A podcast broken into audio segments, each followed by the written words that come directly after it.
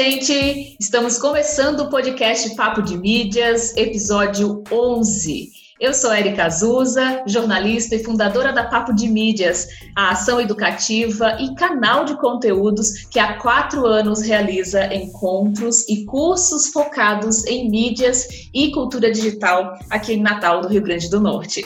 Hoje nós vamos receber aqui uma convidada super especial, para conversar sobre um assunto que muitas vezes fica incluído ali na área do direito, né? Fica segmentado na área do direito, que é a Amanda Câmara, ela que é advogada e está coordenando um evento enorme que vai acontecer aqui na cidade neste ano, que é focado em um nicho de atuação do direito chamado Fashion Law.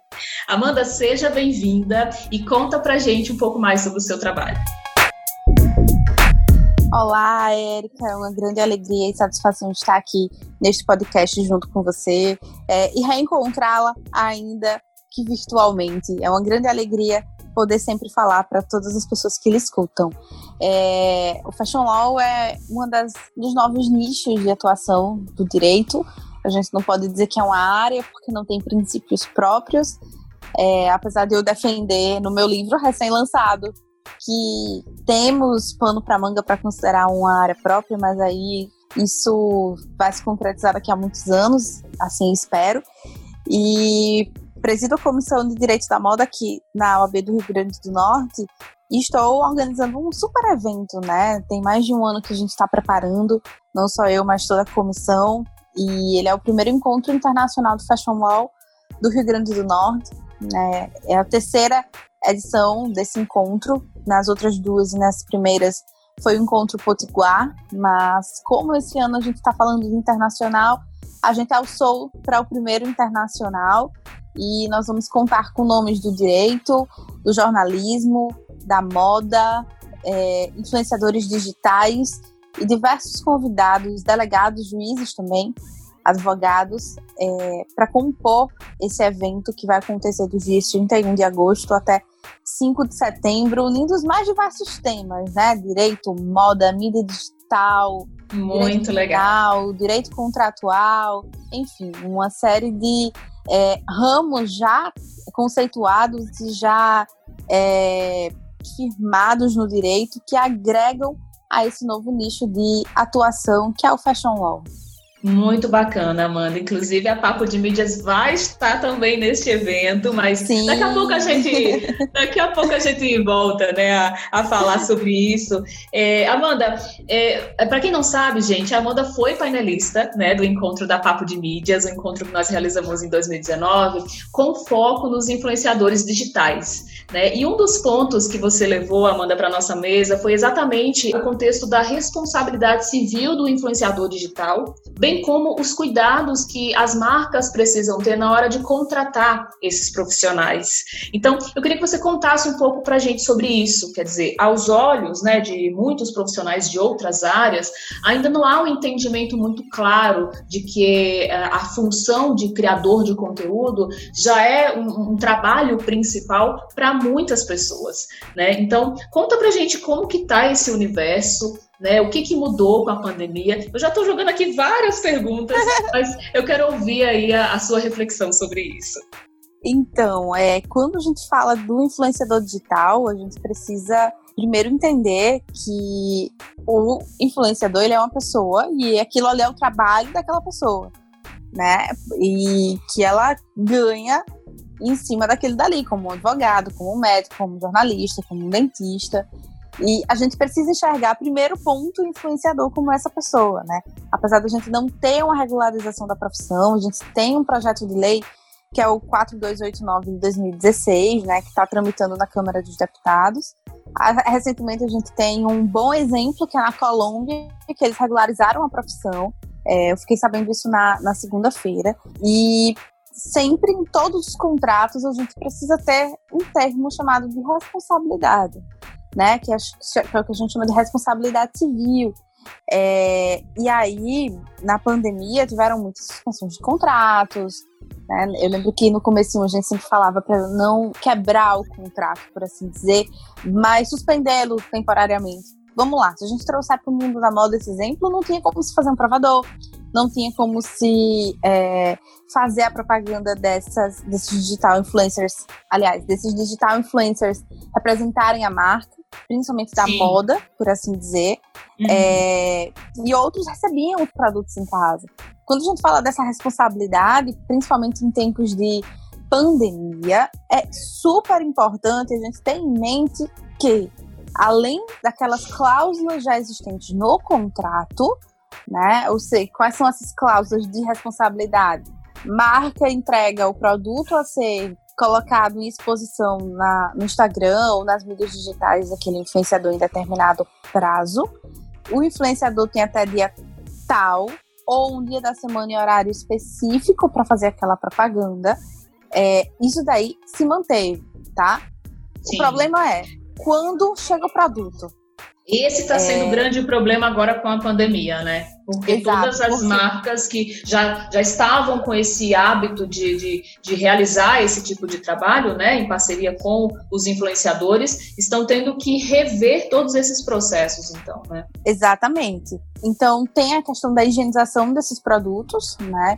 Porque eu acredito que todo mundo tem um nível de responsabilidade próprio e não responsabilidade contratual de fazer a higienização desses produtos. Quando é peça de provador, a sugestão que eu dou é faça uma permuta entregue aquela peça para aquele influenciador. Porque aquele influenciador, antes de fazer aquela propaganda, ele vai precisar lavar, ele vai precisar fazer uma desinfecção daquela peça, né? Ou a marca já entrega ela desinfectada, dizendo assim, está desinfectada, foi dessa forma. Para que haja essa segurança relacionada à saúde porque antes chegava o produto, eu ia fazer um provador, pegava aquele que estava ali na loja, ia, provava e fazia a foto e postava e dava tudo certo, né? Hoje uhum. a gente uhum. precisa ter esse cuidado que não é nem redobrado, né? Ele é triplicado. Não, e assim, do... eu imagino que esse cuidado e certamente as discussões em relação aos protocolos de higienização, né, eles até ultrapassam esse contexto dos, dos influencers, né? Até para nós, consumidores, Sim. né, comuns, Sim, sei lá. Claro. Se chegar numa loja hoje e, e, provar uma peça, provar algumas peças, ir ao provador, né? Vai ser um, um processo diferenciado, com certeza. Exatamente, até porque as lojas não estão podendo fazer o provador.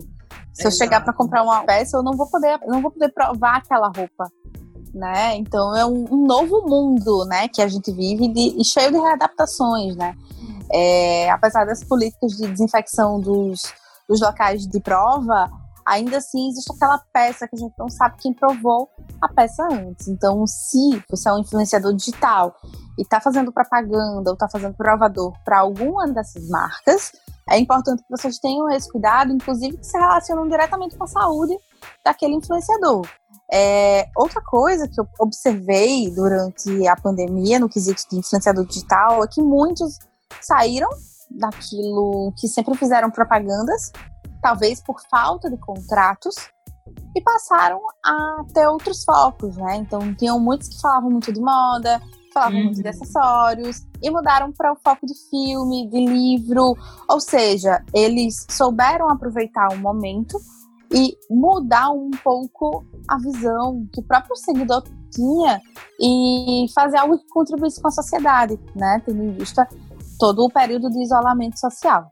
É, certamente toda essa fase de isolamento é, chamou a atenção aí, né, de muitos creators a repensarem seus objetivos, repensarem seus seus públicos, né, e, e, o próprio posicionamento realmente. Mas por outro lado, nós vimos também, Amanda, muitas tretas, né, muitos muitos problemas, muitos, muitos influenciadores assim, é, realmente infringindo regras absurdas, né, falando coisas absurdas.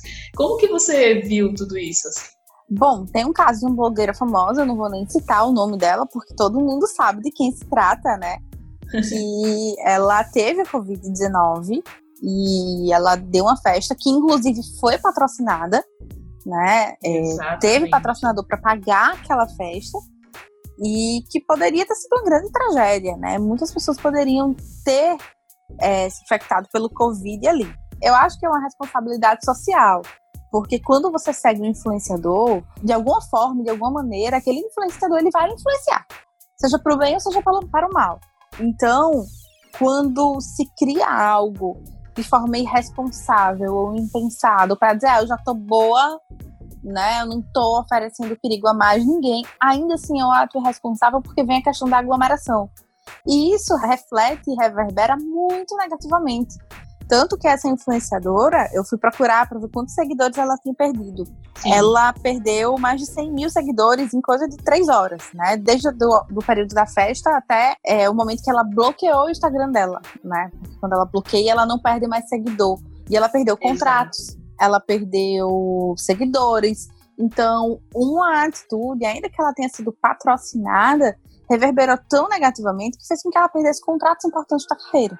Né? Não, e tanto que e... Isso, até o retorno ó, dessa influenciadora, né, foi, é, foi muito questionado e, e, visto com olhar de muita desconfiança, né? Assim, você vê o, você assiste o vídeo dela de, de retorno quando ela retornou para o Instagram e você não consegue confiar na informação pois e nem na, é. no visual e nem no formato. Você vê que há toda uma estratégia é, de marketing ali também embutida, Sim. né? Então é, é, é muito curioso a gente perceber esse fenômeno e o fato de que não só ela, né, tiveram outros influenciadores que também cometeram diversas gafes, no, principalmente no começo da pandemia, e que isso acabou gerando uma crise mesmo da influência, né? Muitas pessoas que estudam influência digital no Brasil é, passaram também a questionar, poxa, qual é o influenciador que a gente quer? Né? O que, que a gente quer é. desse influenciador? E no caso da marca, a marca, quando ela vai contratar um influenciador, ela precisa ter uma atenção redobrada para checar a reputação dessa pessoa, né? Porque eu acho que a partir do momento que você Exato. coloca o seu produto, você coloca o seu serviço na mão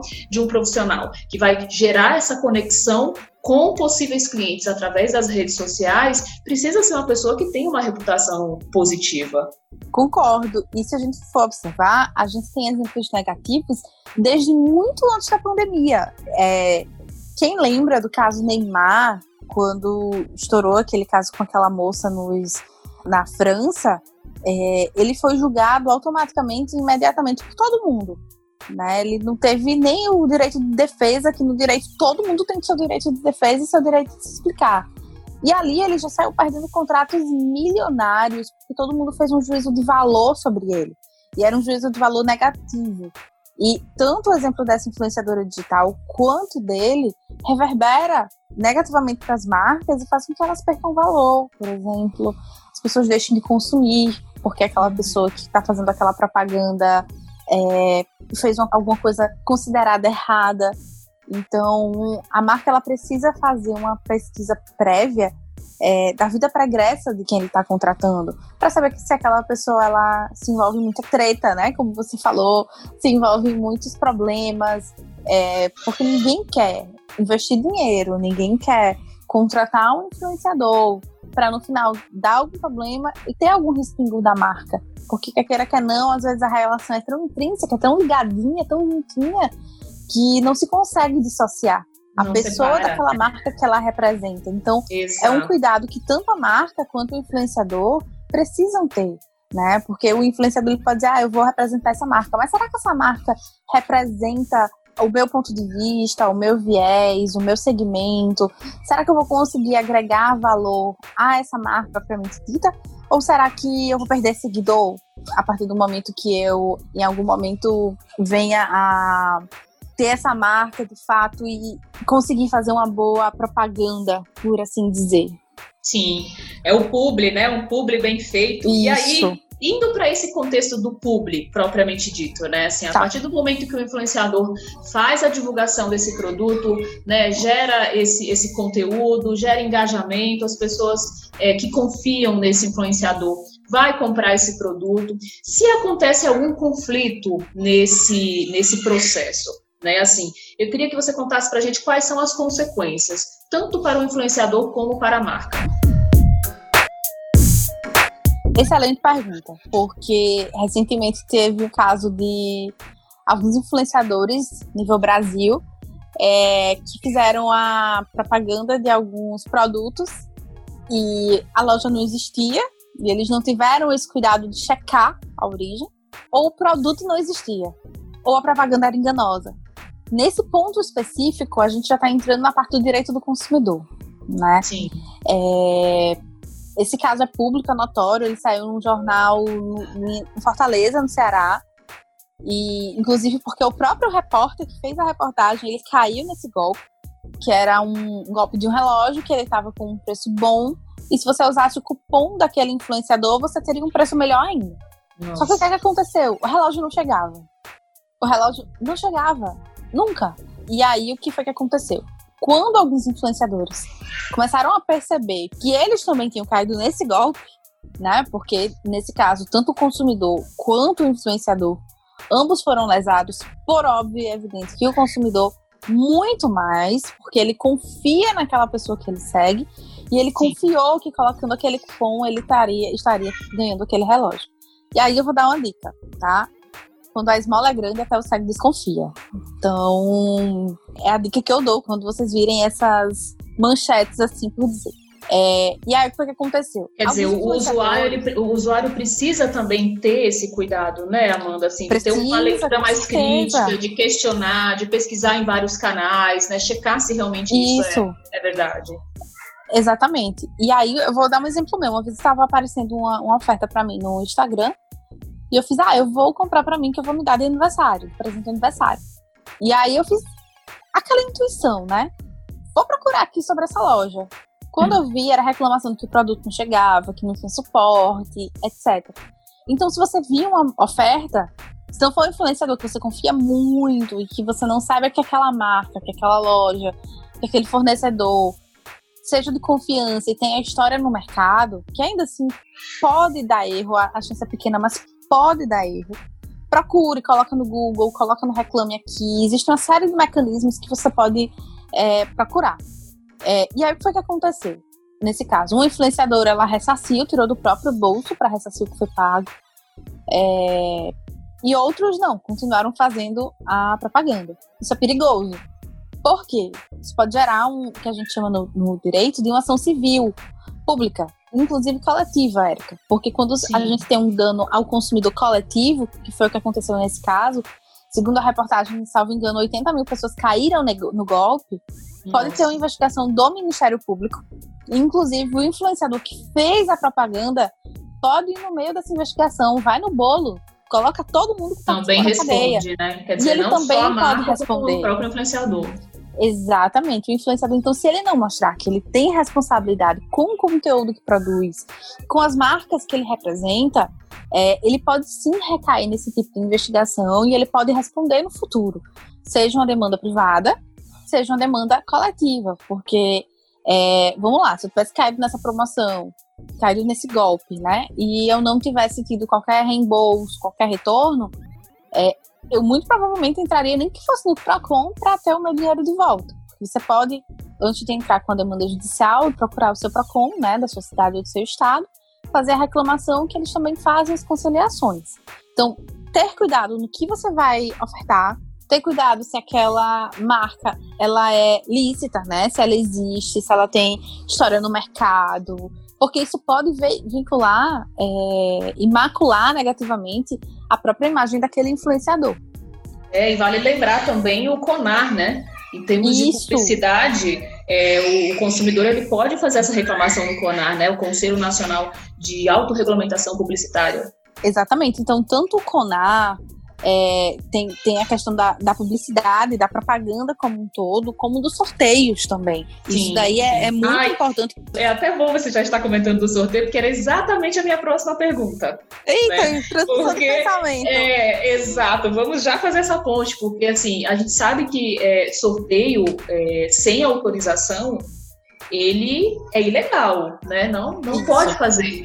E no Instagram é o que a gente mais vê. Muitos, é, muitos, muitos, influencers, né, muitos criadores usando o sorteio em busca de aumentar o número de seguidores, né, em busca de ter mais pessoas ali engajando no conteúdo. Mas se você vai fazer sorteio, esse sorteio precisa ser registrado. Exatamente, um registro na Caixa Econômica Federal. Eu vou jogar um desafio para quem está ouvindo, Érica. Sim. É, os próximos sorteios que vocês forem procurar no Instagram, vou dar o Instagram que é onde geralmente tem sorteio. Sim, você tem um númerozinho da caixa do lado? Indicando que aquele sorteio foi registrado? Porque se não tiver um númerozinho indicando, e for denunciado, retira-se do ar, né? A gente tava até conversando sobre isso, é, Érica. Então, assim, vê se tem aquele númerozinho, vê se tem aquele registro, senão aquele sorteio será irregular. E a gente sabe que quando tem uma denúncia da conta, a conta é retirada do ar. O Instagram, ele não é a justiça. O Instagram, ele não escuta os dois lados, ele só escuta um. Então, quando tem a denúncia, ele automaticamente retira aquele perfil do ar. Então, assim, então muito cuidado. É, e o Instagram está sendo bem mais é, assim, restritivo em relação a isso, né? Esse ano mesmo Sim. já ocorreram vários casos de pessoas que fizeram sorteios e tiveram a conta derrubada. Agora é aquela Exatamente. história, cabe a nós, enquanto usuários, também, a, a partir do, do, momento que a gente visualiza esses sorteios que não estão registrados, denunciar, né? Denunciar Exato. essa conta e informar para o Instagram, porque só assim a plataforma tem condições também de melhorar o seu algoritmo para poder reconhecer essas falhas e fazer com que o trabalho seja feito feito da, da maneira eficaz, né? Exatamente. É, inclusive, se tiver sorteio, tem que estar tá previsto no contrato e tem que ter a previsão também que vai ser registrado pela Caixa, para que o influenciador ele não sofra qualquer tipo de sanção. Tá? E aí, quando se fala de, de sanção, entra o CONAR e o próprio Instagram, ele também pode derrubar a conta. Uhum. Amanda, a gente já está entrando aqui na reta final esse assunto ele rende muito, né? Ele, ele rende bastante e além das perguntas que eu já tinha anotado aqui, eu tenho também algumas participações nessa edição para você que acompanha o podcast Papo de Mídias né? Nós vamos sempre informar quem é o nosso convidado com antecedência e vamos deixar a caixinha de perguntas lá nos stories do Instagram Papo de Mídias. Então nós temos aqui, Amanda, perguntas para você e eu vou fazer Vamos aqui. lá. Vamos passou lá. rápido, viu? Muito demais. Olha só, a arroba Idaísa Natal, ela mandou duas perguntas aqui para você. A primeira é a seguinte: é necessário constar um planejamento ou calendário do que será feito e as datas nesse contrato? Certo, sim. É uma questão de organização tanto do influenciador quanto da marca. Por que, que é importante ter um calendário? É, primeiro porque o influenciador precisa saber quando que vai receber a roupa, né? Ou a peça, ou o produto, ou enfim, o material que ele vai fazer a divulgação Segundo, no próprio contrato já deve constar a data que a publicação ela vai ser feita e o mecanismo, se vai ser history ou feed, tá? History, na minha concepção, não há problema em se fazer permuta. Feed, o meu entendimento é o seguinte: não faça feed sem ter algum retorno financeiro, que é algo que fica na sua vitrine, que fica ali no seu Instagram. Então, por uma questão organizacional, né, Uhum. É, é importante definir um calendário de entrega do produto a ser feita a publicidade, bem como o prazo é, que aquele produto ele vai ser postado na rede social do influenciador, tá? Inclusive, Seja dependendo do... Sim, e dependendo do contrato, é, é, isso, né? É muito importante ter essa, esse auxílio de um advogado, né? Exatamente. É, na questão do prazo, a marca, só um adendo, Érica, a marca, ela não sabe se aquele influenciador vai dar certo. O que é que eu sugiro? Eu sugiro muito que você faça um contrato de experiência. Contrato influenciador por um mês e ver como é que vai ser o retorno. Se der certo, você faz um contrato maior, faz um contrato a longo prazo. Se não der certo, você agradece e procura um outro influenciador. Ok, ok. Bom, a Idaísa perguntou também: estes contratos são sempre feitos por quantidade de postagens ou por prazo? Depende. É, é como eu acabei de falar. Faz o teste com o influenciador, tá? É, vê se aquele influenciador vai dar certo. Se der certo, você pode fazer com ele. Em um mês eu tenho que ter X postagens, tá? Então, ou então você tem tantos meses de contrato, é, e nesse contrato você vai divulgar a quantidade específica de peças. Ou então, o ideal é produtos. Tudo o ideal é, é incluir. Isso precisa estar incluído. Essa questão da quantidade claro. de postagens é importante sabe, estar incluído. Isso, sabe por quê? Porque senão vai gerar uma insegurança. Vai dizer, Sim. ah, mas eu lhe contratei por um mês, você tem que fazer 100 postagens. Só que o influenciador, muitas das vezes, ele não tem só um cliente, ele tem vários, né? Exatamente. É, é importante que o influenciador tenha um por segmento. Ou seja, vamos, vamos trazer para moda. Um de moda uhum. praia, um de, de moda íntima, um de moda feminina, um de pijama, porque isso não gera concorrência desleal entre as marcas que ele está representando. Deixar em aberto o número de looks é um perigo, porque a marca pode cobrar demais e o influenciador pode dizer, mas eu não tenho condições. Então, é, até é mesmo de tempo, deixar... né? Não tem Isso, tempo exatamente. fazer. Exatamente. E aí a marca pode entender como uma vontade. Então, Sim. é importante deixar tudo muito bem amarradinho dentro desse contrato. Uhum. Bom, o arroba Vitor, Vitori92, pergunta: o influencer precisa ser PF, pessoa física, ou PJ, pessoa jurídica, para ser contratado como tal? Depende do valor do job? Ó, oh, eu vou dizer que depende também, porque tudo no direito a gente é, depende, né? É, tudo depende. Tem, Na comunicação tem, também. É, a gente não tem uma fórmula matemática.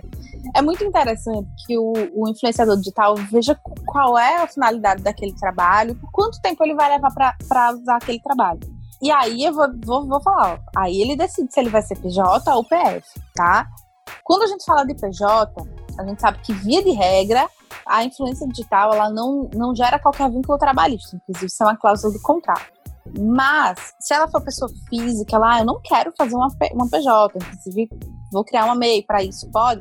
Se tiver um, em alguns pontos daquela classificação para a criação da MEI, vai poder. Porque vai interferir diretamente na incidência das questões tributárias. Porque se a uhum. pessoa for pessoa física, ela vai ter que declarar, por exemplo, se ela receber peças, ela vai ter que declarar que ela recebeu aquelas peças no, e o valor daquelas peças. Exato. Em compensação, quem vai pagar por aquelas peças, vai pagar o ICMS, que é um tributo né, municipal, é a marca. O influenciador ele não vai ter qualquer tipo de pagamento de tributo nesse sentido. Se ele for contratado como pessoa física, tá? Ele vai estar sujeito ao ITCMD, porque ele vai ter que declarar aquelas peças como doação, e ao é, imposto de renda de pessoa física. Ele precisa declarar, tá? Para não cair no leão. Se ele for é, contratado como pessoa jurídica, aí já são quatro tributos que vão incidir. Tem o imposto de renda de pessoa jurídica, CSLL, o PIS e o COFINS. Então, é, tem que ver a marca se ela só contrata influenciador digital PJ ou se ela contrata influenciador digital PF. Então, vai ser depende a resposta, sabendo que se for pessoa física, incidem dois impostos, pessoa jurídica incidem quatro impostos. Ah, e dependendo do tamanho da empresa, né? É, a empresa isso. nem aceita PF, ainda tem isso. Exatamente, né? exatamente. Dependendo da marca, Outra nem coisa. vai aceitar. É, eu esqueci de falar que o influenciador ainda recolhe o ISS, né? É, do, do município, que é de 5%, via de regra. Então, assim, tem que observar qual é o contrato, qual é o tamanho da empresa que está contratando, porque às vezes é uma influenciadora que está começando agora, né? Que uma marca que muitas vezes está começando agora. E aí ela não tem nem, às vezes essa marca nem pessoa jurídica é, é PF. Exato. A própria marca ela é uma pessoa física. Então, uhum. Então como ela, pessoa física, vai contratar um influenciador digital que é PJ? Já muitos influenciadores digitais, não, eu virei uma empresa. Principalmente no caso das microempresas, né, que ainda não estão formalizadas. Exatamente. Então assim, é sempre analisar como, qual é aquele trabalho, como é que aquele trabalho vai ser executado e quem vai estar te contratando. Porque, infelizmente, aqui no Rio Grande do Norte, quem é a influenciadora que está começando agora ainda não tem essa visão de contrato. Ela quer mais pagar aquele job para conseguir mais seguidor.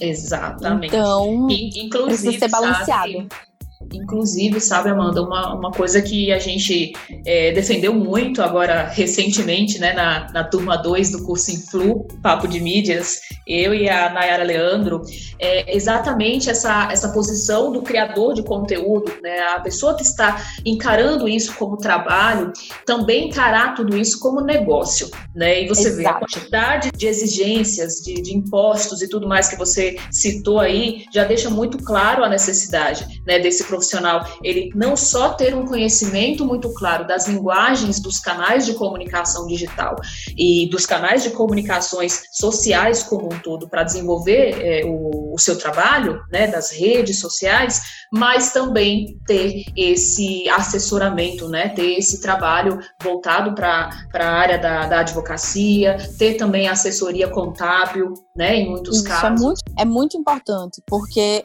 fazer um contrato com uma assessoria jurídica, porque tem muitos problemas. Ah, não, eu vou fazer um contrato aqui da minha cabeça e tá tudo certo.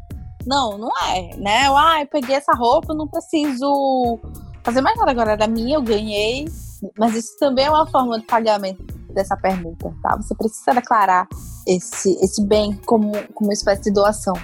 Só para complementar mesmo. Amanda, nosso tempo já está se esgotando. Eu, assim, quero muito agradecer a sua presença aqui. Pedir para você falar mais um pouquinho sobre o evento, né, o Encontro Internacional. Inclusive, estou super feliz de participar. Eu vou estar lá com vocês no dia 2 de setembro, né, na mesa sobre Isso. redes sociais, exatamente essa, essa discussão do uso das redes sociais pelos influenciadores é, digitais, sobretudo nesse contexto da moda, né, da área da moda. Então, fico muito feliz e agradecida pelo convite. Fala um pouco mais sobre o evento e em seguida a gente vai para o hashtag Papo de Mídias Indica. Tá bom, vou falar um pouquinho mais sobre o evento. Primeiro eu quero convidar a todos e agradecer por você ter topado participar dessa mesa. Eu acho que sua presença vai ser muito engrandecedora nesse evento. E ele é um evento que está sendo pensado há mais de um ano, né? A começou quando a gente finalizou do ano passado, dia 20 de agosto.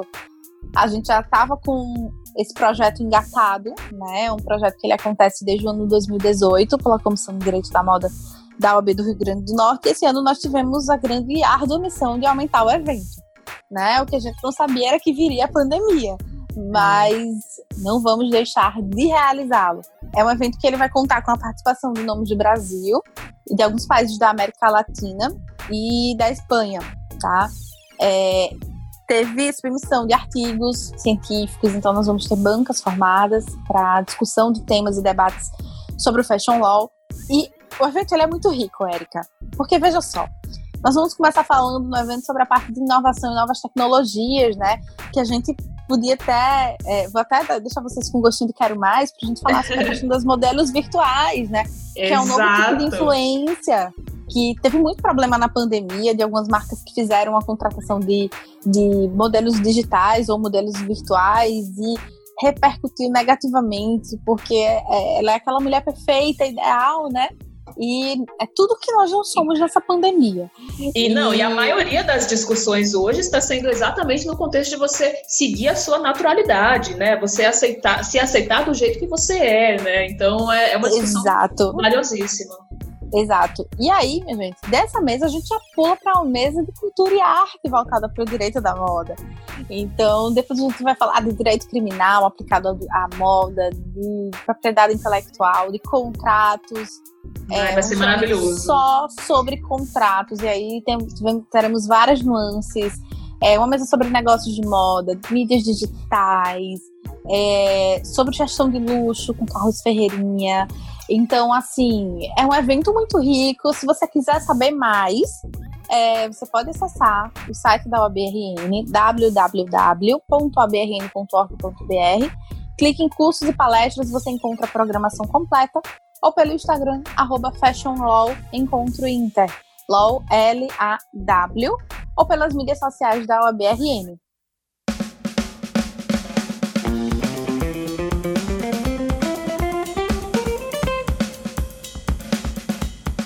Hashtag Papo de Mídias indica e nesse quadro que sempre encerra aqui os nossos episódios do podcast, a gente sempre convida é, a pessoa que está aqui conosco a contar para a gente o que, que tem inspirado né, o seu trabalho, o seu dia a dia. Então, Amanda, conta para a gente é, qual é a sua atual inspiração.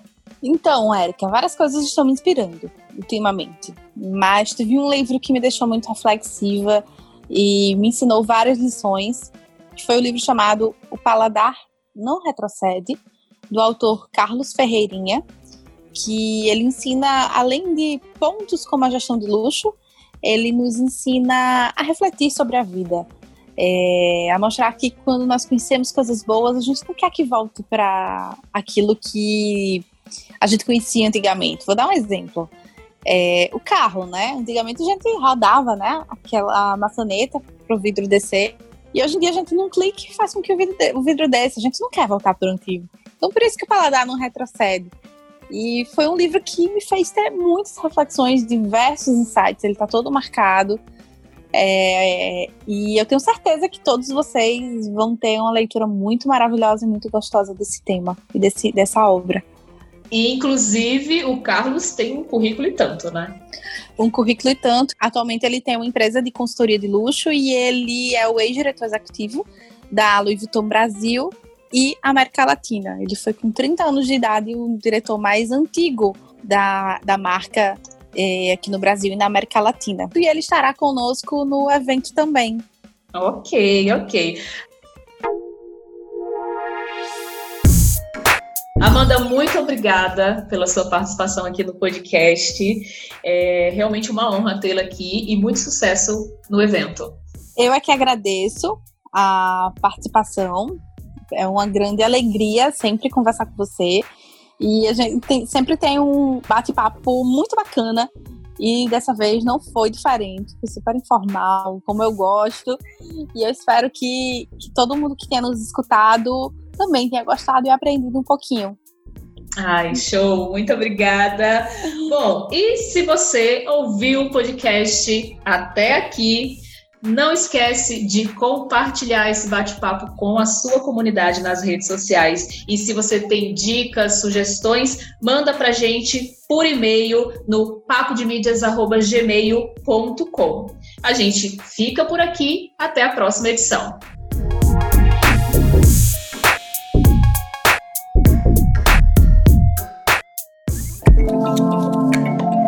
Este podcast é produzido por Play Áudio Rádio Intor. Play Áudio Rádio Intor.